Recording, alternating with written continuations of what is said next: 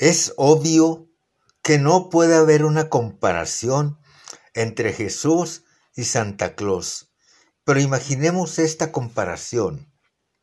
Santa vive en el Polo Norte, Jesús está en todas partes. Santa se pasea en trineo, Jesús se pasea por el viento y camina sobre las aguas. Santa viene una vez al año. Jesús es una ayuda siempre presente. Santa, llena tus calcetines con regalitos. Jesús suple todas tus necesidades. Santa, baja por tu chimenea sin invitación.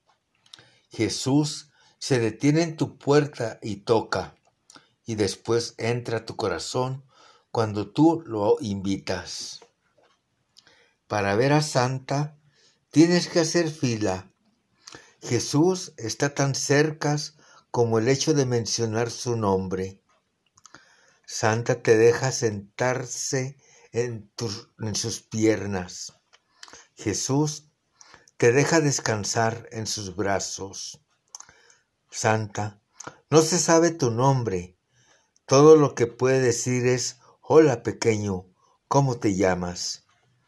Jesús sabe tu nombre desde antes de que nacieras. No solo sabe tu nombre, también sabe tu historia y tu futuro. Santa tiene una barriga llena de almohadas. Jesús tiene un corazón lleno de amor.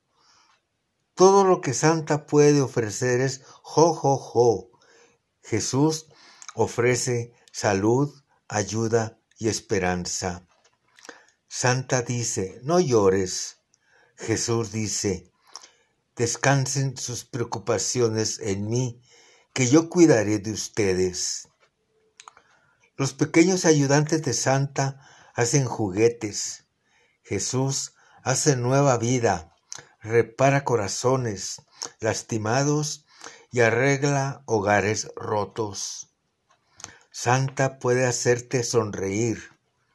Jesús te da la alegría que es tu fuerza. Santa deja regalos debajo de tu árbol. Jesús fue nuestro regalo en el pesebre. Necesitamos recordar a quién verdaderamente le da sentido a la Navidad Necesitamos poner a Jesús de regreso en Navidad.